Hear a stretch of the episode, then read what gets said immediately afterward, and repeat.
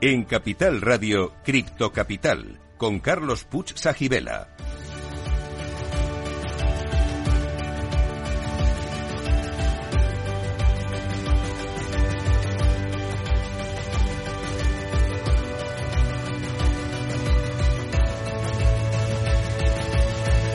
Saludos a todos los criptocapitaleros. Para vosotros es este programa el primero de la radio española que te cuenta lo que nadie te está contando sobre la tecnología blockchain y el mundo cripto. Estamos aquí para informar, formar y entretener y si es posible, todo a la vez.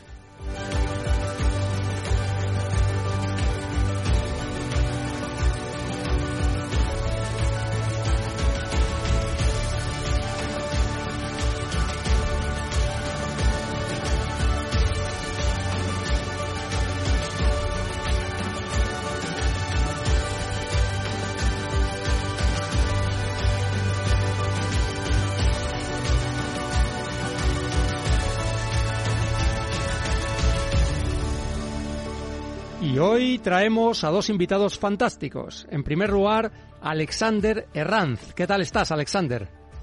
Muy bien, muy bien. Gracias, Carlos. Luego estamos contigo. Bueno, Alexander es director de innovación en SM Services y responsable de tecnología en Alastia Tech. Y nuestro segundo invitado es Manuel Guerrero, CEO de Mugen Games Studio. Estaremos con él en la segunda parte del programa. También tendremos nuestro Cripto Enigma, la Criptopedia, el Criptotest, el Criptoflash y el Criptoconsejo. Y empezamos por el Criptoflash, como siempre. Comentamos que Bitcoin alcanza hoy los 27.374 dólares con una bajada del 8,3% en la última semana. ¿Mm? Estamos en una semana de bajadas, antes había subido bastante. ¿eh? Y Ether cotiza a 1.848 dólares con una bajada de casi el 12% en la última semana. Y bueno, pues tenemos también el criptoenigma. Hoy consiste en saber qué significan las siglas MICA, M-I-C-A. Resolveremos el criptoenigma al final de este programa, pero solo si sois buenos.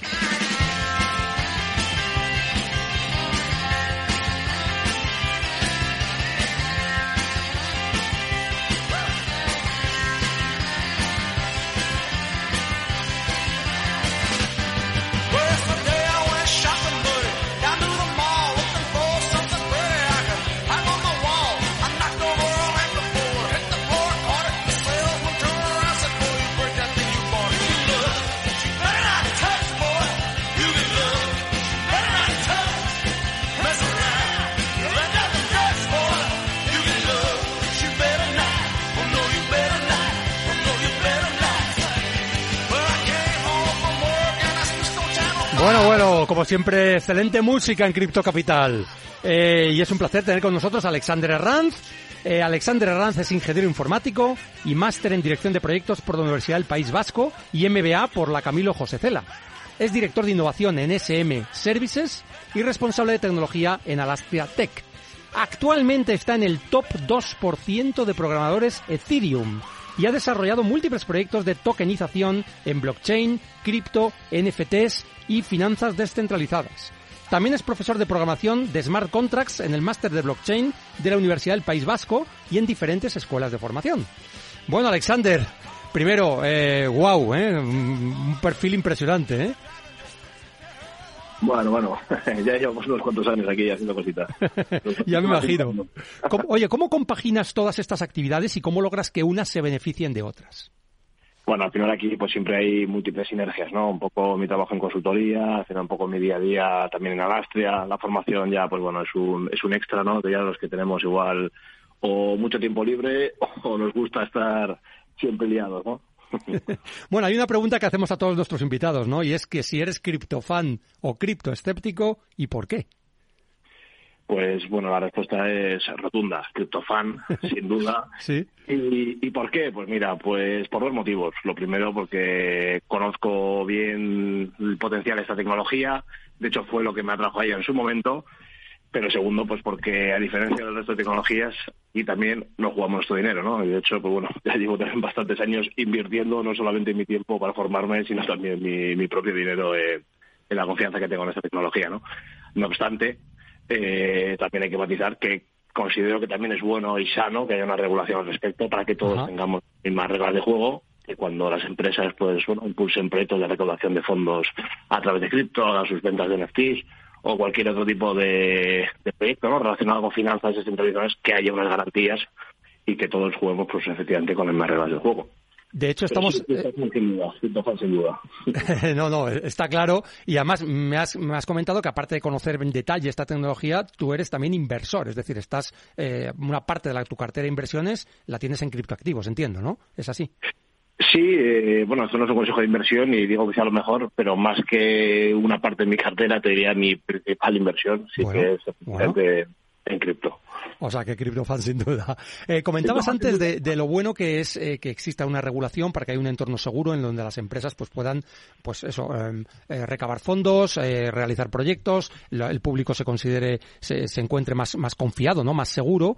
Y bueno, pues recientemente se ha aprobado o se está en vías de aprobación el reglamento MICA europeo, precisamente sobre todos los criptoactivos. ¿Qué, qué opinión te merece este, este tipo de reglamentos? No, yo considero que es considero que es muy positivo. Hombre, sí que conociendo Mica, lo que ya sabemos de, de Mica, al final eso solo se limita más a la parte más de criptomonedas, especialmente stablecoins, deja fuera NFTs, deja fuera las DAOs, deja fuera DeFi. Pero bueno, entiendo que es un paso necesario. Tampoco soy fan de la sobreregulación, pero bueno, con que haya una base que no sepamos por dónde ir. Yo problema que veo es que el mayor reto al que se enfrentan todas las empresas con las que hablo en este ecosistema es que muchas veces no saben por dónde ir, ¿no? claro, ¿qué va a pasar si dentro de tres años me dicen que lo que estoy haciendo es ilegal? O si esta recaudación de fondos que he hecho ahora, claro. bueno, ocurrido en España mismamente, grandes recaudaciones de fondos a través de cripto, sí puede haber algún tipo de problema legal, ¿no? Y luego al final, pues lo que siempre acaba pasando es que pues los únicos que son capaces de afrontar los procesos legales que puedan que puedan derivarse de esto, pues pues siempre son cuatro y, llevaría a la desaparición de muchas empresas, ¿no? Sí, porque son normalmente empresas muy grandes, ¿no? Las que son capaces de poder soportar todo esto que estamos hablando, ¿no? Y una empresa más pequeña, pues sufriría mucho, ¿no? Eh, correcto, correcto. Eh, Alexander, tenemos una, una sección en el programa que se llama la criptopedia. Y en ella intentamos explicar algunos de los conceptos más importantes para entender y aprovechar el mundo blockchain y la web 3.3, ¿no? Y en este caso te vamos a pedir, es una especie de atraco, que nos expliques qué es la EVM o la Ethereum Virtual Machine. ¿Te atreves? Bueno, sí, eh, en fin, el problema que tenemos siempre los que estamos un poco en el mundo blockchain es que tenemos que hablar para todo tipo de perfiles, ¿no? No podemos perdernos en tecnicismo, pero tampoco dejarnos fuera, ¿no? Bueno, la Ethereum Virtual Machine, por dar un highlight muy, muy rápido, es básicamente el motor donde se ejecutan los smart contracts, es decir, lo que habilita que pueda existir Ethereum como red, ¿no?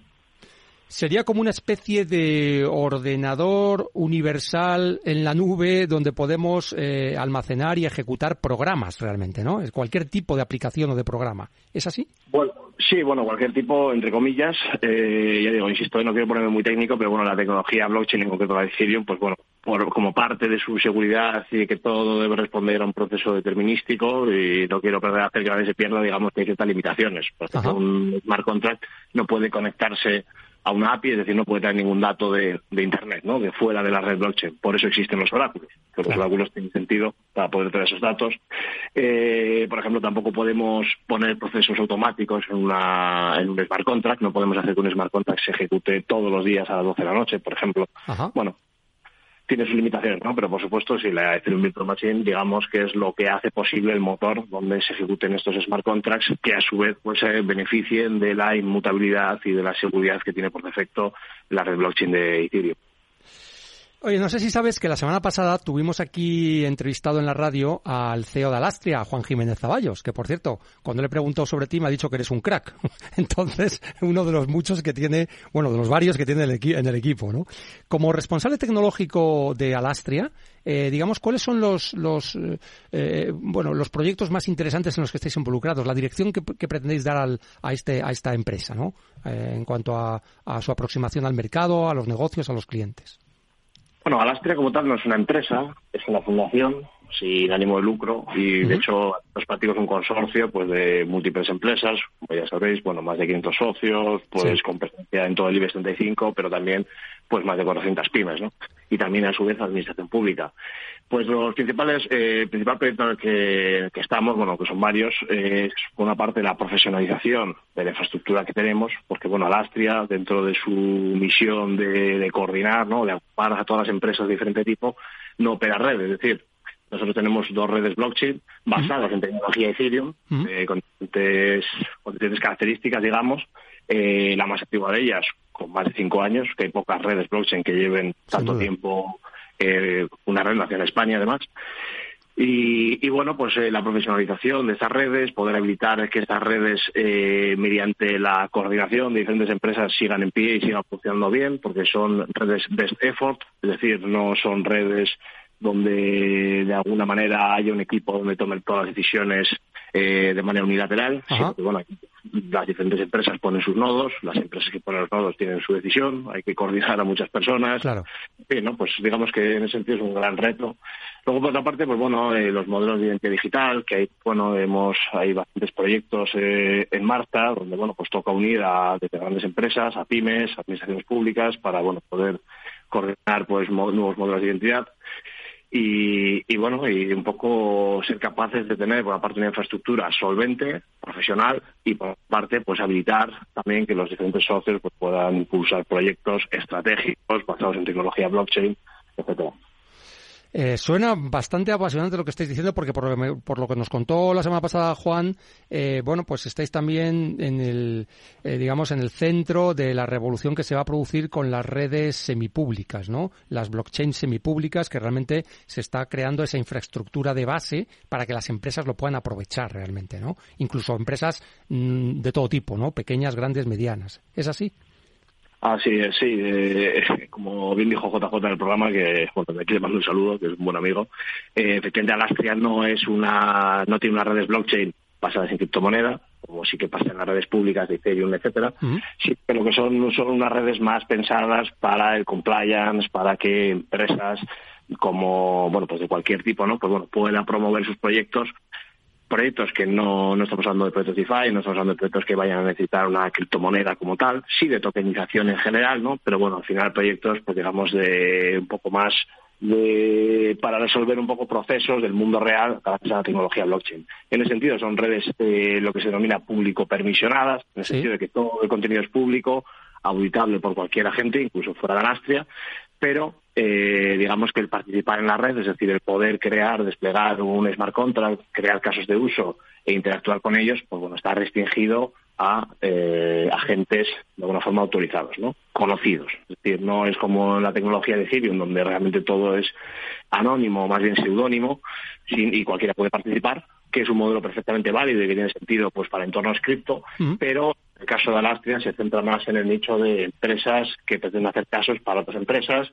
y donde todo un poco pueda converger todo en un marco pues legal, regulatorio y digamos que más, más establecido, ¿no? Muchas inquietudes que planteaban ya las empresas en su momento y siguen planteando qué pasa si eh, crea un caso de uso en una red pública y en esa misma red pública ocurren eh, pues no sé, ¿no? problemas de desde datos, de temas de datos personales, temas de, hackeos, de fondos, ¿no? Pues, pues problemas reputacionales al fin y al cabo e incluso problemas económicos, ¿no? Y luego también que las empresas, eh, la principal preocupación que, que siempre nos comentan, y que lo dijo también JJ, es la predictibilidad del coste. no puede ser que si sube el Ether o si sube el Matic, pues mi, mi caso de uso pues se vea condicionado, ¿no? Quiero tener un coste predecible. No, no, lo que comentas es importantísimo para que las empresas puedan trabajar en un terreno en el que puedan construir, ¿no? Los proyectos, ¿no? Sin, estar sujetos a esa incertidumbre tan grande, ¿no? Y eso tiene que ver con que la blockchain está en constante evolución. Es decir, yo una de las cosas que, que todo el mundo que se aproxima a esta tecnología y a este mundo nos dice es que aquí los, los días parecen años, ¿no? Porque lo que ha pasado la semana pasada, pues a lo mejor esta semana ha ocurrido algo que ha cambiado completamente, ¿no? ¿Cómo, cómo te mantienes actualizado, ¿no? ¿Y qué importancia le das a la investigación y el desarrollo en todas las actividades que haces? Es decir, por un lado, ¿cómo te mantienes al día? ¿Qué es lo que haces? Si nos puedes dar algún consejo también. Y, y qué importancia tiene esto, ¿no? Pues mira, tengo la suerte o la desgracia de que este es un mundo que, a mí me apasiona y que además converge dos, pues bueno, dos áreas de conocimiento que, bueno, pues uno que profesionalmente lo he estudiado, ¿no? Que es la, informática o la tecnología y por otra parte la economía, que siempre ha sido algo que, bueno, pues lo que me ha gustado leer, me ha gustado siempre estar muy informado, ¿no? De hecho, yo descubrí todo esto por Bitcoin y Bitcoin lo descubrí en su momento por la, por la economía. Por, Qué curioso. el experimento de un dinero descentralizado, etcétera. Pero Ethereum, en cambio, lo descubrí con la tecnología, porque años después pues allá por 2015, creo, empecé a oír hablar de smart contracts como concepto general y cuando dije, oye, ¿cómo se programa un smart contract? Yo en esa época trabajaba como programador full time y vi que solamente había opciones viables con Ethereum, ¿no? Y ahí, pues bueno, un poco cuando le he profundizado en esto. ¿Cómo mantienes actualizado? Pues como decía, pues tengo la suerte o la desgracia de que es algo que me apasiona y bueno, pues le puedo dedicar muchas horas de mi día para investigar sobre esto no sé si a lo mejor estoy para todo el mundo, ¿no? Yo también soy bastante friki en esto, me gusta estar siendo un poco actualizado de nuevos proyectos, nuevas tecnologías, lo que va pasando, cómo se implementa, qué hay detrás, esa, esa, curiosidad innata, ¿no? De cuando ves algo y decir, oye, ¿y esto cómo se ha construido, ¿no? ¿Cómo, cómo ocurre, ¿no? Y al final, pues bueno, como decíamos al principio, pues con los años, pues vas acumulando trayectoria y experiencia. Mi consejo, pues bueno, yo lo que eh, aconsejaría a todas las personas es eh, por una parte, mantenerse informado de los proyectos, saber identificar también un poco eh, pues las bases mínimas de la tecnología, ¿no? Para que tampoco sean víctimas por la parte de fraudes, no necesariamente económicos, ¿no? Pero a veces sí de overselling o de un excesivo hype sobre ciertos proyectos que cuando rascas un poco sabes que tampoco hay mucho más detrás, ¿no? Y, y, básicamente pues eso mantenerse mantenerse al día pero tiene que ser una inquietud una inquietud personal no algo que, que sepamos o estemos convencidos de que esto efectivamente es algo tan disruptivo como lo fue en su día internet. También preguntas al principio el tema de los eh, escépticos no yo creo que la historia será implacable con, con los mayores con los más escépticos y dejará pues titulares como ya podemos leer no de aquellos que cuestionaban el futuro de internet o incluso de la radio no años antes bueno, esto, esto ha sido una constante en la historia de la tecnología. Yo recuerdo unas declaraciones del CEO de IBM en los años 60 que decía que el mercado de computadores, de grandes computadores en el mundo, eh, más o menos era de 15 o 20 unidades. Eso decía el presidente de IBM en los años 60. ¿eh? Pero es que, como bien dices, en la burbuja de Internet hubo muchas eh, voces diciendo que esto de Internet era una burbuja que no llevaba a ningún sitio y que esta tecnología pues eh, pasaría y sería una moda pasajera. Y evidentemente ha transformado nuestras vidas. Yo creo que va a ocurrir o está ocurriendo algo parecido con la tecnología blockchain, ¿no? Entiendo, ¿no? Que tú opinas esto también, ¿no? Sí, sí, sí, no, opino igual, porque al final cuando ves un poco las capacidades, las posibilidades de la tecnología, pero cuando entiendes también un poco las limitaciones del modelo existente, mm. te das cuenta que tiene todo el sentido, ¿no? Y sobre todo si entendemos que vamos a un mundo cada vez más globalizado, cada vez más interconectado, donde es más necesaria esa eh, confianza o falta de, o poder resolver, mejor dicho, los problemas de confianza, ¿no? que puedan existir entre múltiples partes y cómo evoluciona también, digamos, las transacciones económicas día a día, ¿no? Que pues, tiene un volumen total, la cantidad de dinero muchas veces que se queda parado a la espera, ¿no? De compensación y liquidación a nivel internacional, ¿no? Pues al final, bueno, pues ves que tiene todo el sentido, ves que todo lo que se puede construir por encima, pues tiene un gran sentido y incluso te digo que no solamente la parte cripto, porque cuando veo también todo lo que se hace en Alastia, en los modelos de identidad y demás, te das cuenta también de las limitaciones existentes, de que a día de hoy, bueno, ya no te voy a decir de, de aquí si nos vamos a un país muy lejano, ¿no? Sino incluso dentro de España, ¿no? La falta de incluso de, interoperabilidad que existe con los datos, la falta de soberanía que tenemos sobre nuestros propios datos, ¿no? Te das cuenta que la cantidad de problemas que resuelve el blockchain es algo que, que no hay alternativa con otros modelos, porque converge todo aquí. Y, y, bueno, yo sí que veo que, bueno, habrá críticos, habrá escépticos, pero bueno, el tiempo dirá y, y yo por lo menos sí que estoy muy convencido, ¿no? De lo que, de cómo se resuelve todo. Hombre, has dicho algo muy importante, y es que es una tecnología que resuelve problemas. Y además lo resuelve mejor que otras alternativas que ahora mismo existen. El de la identidad digital es una de ellas, también la trazabilidad. Bueno, hay muchos casos de uso que, que además tú conoces bien y los estás desarrollando y aplicando también, ¿no? En, en, en, los empresas, en los proyectos en los que colaboras, ¿no? O sea que, que es cierto, esa, si resuelve problemas y lo resuelve bien y mejor que otras alternativas, está claro que tiene futuro esta tecnología. Presente y futuro, ¿no? Sí, sí, así es.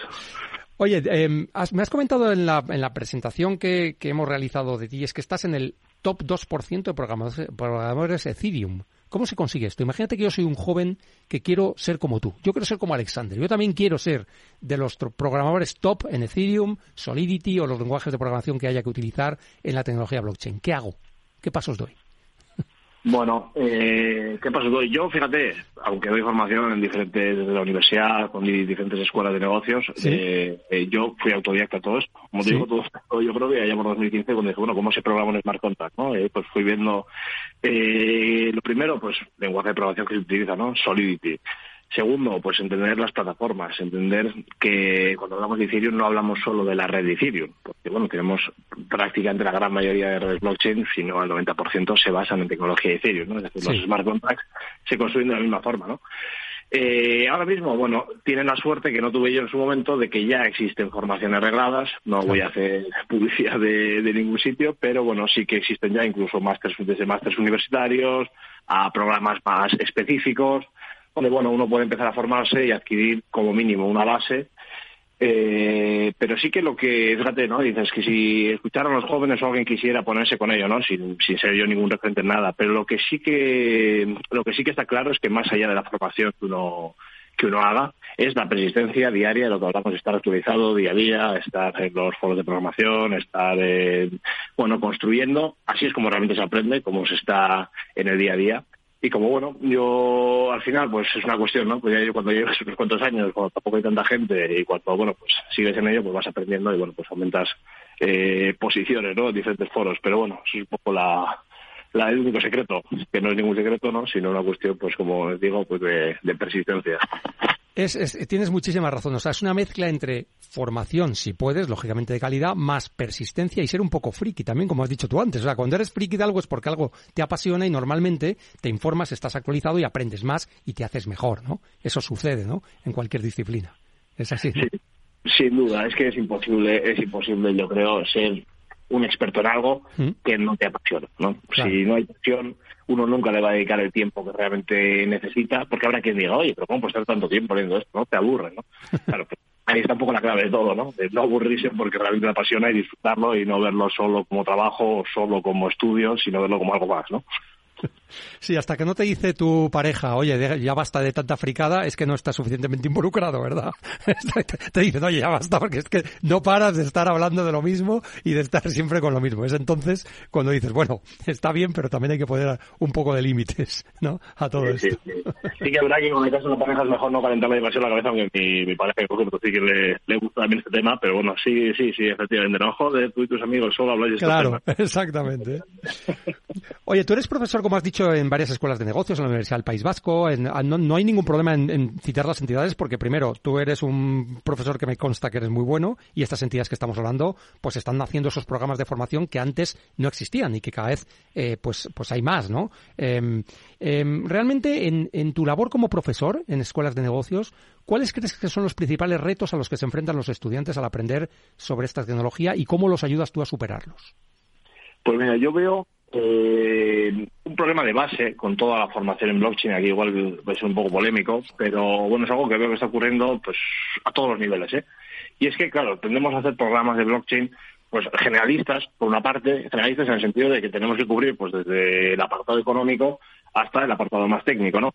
Lo cual nos lleva pues a unos perfiles pues muy diversos, ¿no? Pues eh, personas del mundo más financiero, del mundo más legal, a los cuales a veces toca enseñar a programar eh, ciertos programas, ¿no? Y bueno, y ves como una persona que no ha tenido ningún tipo de experiencia con la tecnología en el día a día de la programación, pues eso le va a costar muchísimo y además tampoco le va a sacar un gran valor porque al final no es para él, a menos que a menos que un financiero o un abogado quiera reconvertirse en programador, ¿no? Pero en el caso de que quiera ser un abogado, un financiero especialista en la parte de blockchain, pues posiblemente eso no le aporte tanto. Claro. Y luego también pasa, pues como te he dicho al principio, ¿no? Yo siempre he sido muy fan de la economía, me ha gustado mucho las diferentes escuelas de pensamiento, etcétera, ¿no? Pues una cuestión de inquietud personal, pero entiendo como veo con otros colegas de mi sector de ingeniería, pues que no es su pasión y tampoco es algo que realmente les vaya a aplicar de más, ¿no? Y a veces, pues, en la formación, pues cómo se, también se insiste en algo que realmente es importante, pero bueno, muchas veces, pues igual tampoco les aporta tanto como, como debería, ¿no? Ciertos pues, conceptos económicos y demás, que yo creo que es importante conocer, no obstante, ¿no? Pero bueno, a veces veis que un poco en las formaciones se intenta abarcar todo, que no es una mala idea a priori, pero bueno, luego en la práctica pues ves que se da cierta formación a unos frente a otros. Yo lo que sí que recomendaría es a las personas, y ahora ya me voy a la parte más técnica, que quieran empezar con esto, que tengan una base de programación, que tengan un mínimo de, nociones. Es decir, no creo que ponerte a programar smart contracts sea el primer paso en tu carrera profesional. Deberías barajar pues, oye, tener unas nociones mínimas de programación, de la tecnología y luego ya pues un poco especializarte en esto, ¿no? lo veo más como un máster que como una carrera, ¿no? Si Genial. Genial, Alexander. Pues mira, nos quedamos con este último consejo. Muchísimas gracias por, por haber estado aquí con nosotros. Y ahora vamos a hacer una pequeña pausa para la apertura del mercado en Estados Unidos y para la publicidad. Volvemos en pocos minutos. Quedaos, criptocapitaleros, no os arrepentiréis. Cripto Capital con Carlos Puch Sajibela.